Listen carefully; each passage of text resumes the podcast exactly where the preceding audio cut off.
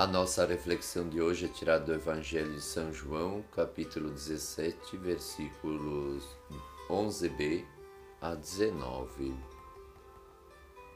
Para que sejamos um com Jesus e o Pai. Nossa carteira de identidade de cristão deve constar três dados importantíssimos: a unidade, a alegria e a verdade. Para que isso fosse possível, Jesus rogou ao Pai pelos seus discípulos e por todos nós que haveríamos de crer nele. O objetivo é que sejamos um, assim como ele e o Pai o são para que a sua alegria seja plenamente realizada em nós e que sejamos consagrados na verdade, que é a sua palavra. Jesus pede ao Pai a unidade de mentalidade e de coração e nos distingue daqueles que são do mundo, isto é, aqueles que não o têm como Salvador, porque não acreditam que ele foi enviado pelo Pai. Sabemos que ele ia para junto do Pai. Jesus pede por todos nós que ficamos aqui à mercê do maligno, que é o príncipe do, deste mundo. Precisamos refletir nisso. Nós estamos no mundo, porém não somos do mundo, porque fomos consagrados a Deus pela Sua palavra, que é a verdade, e o mundo prega a mentira. Quem vive a palavra de Deus vive separado do mundo, embora esteja vivendo no mundo.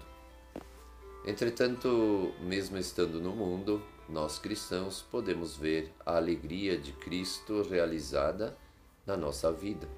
A alegria de Jesus está expressa na palavra que ele nos deixou e que nos revela a face do Pai, que é puro amor, paz, providência, perdão, coisas que o mundo rejeita porque não compreende.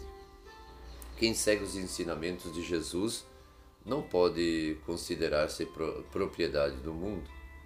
Jesus nos envia ao mundo para que todos o conheçam e cheguem a usufruir de tudo quanto nós próprios recebemos gratuitamente dele. Precisamos, portanto, ser fiéis ao pedido que Jesus fez ao Pai e permanecer unidos para que sejamos um com Jesus e o Pai.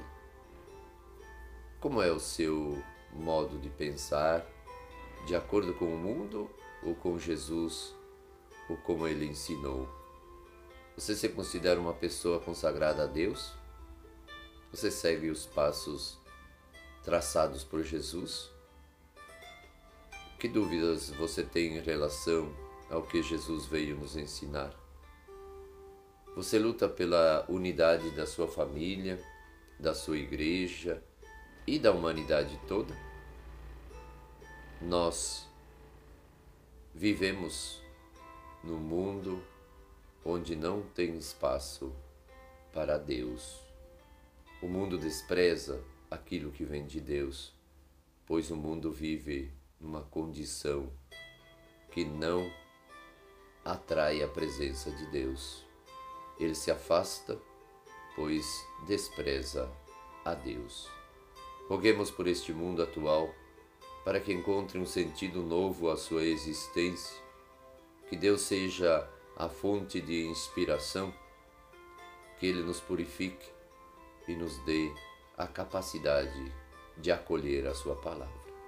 Que Deus nesse dia possa nos abençoar a todos.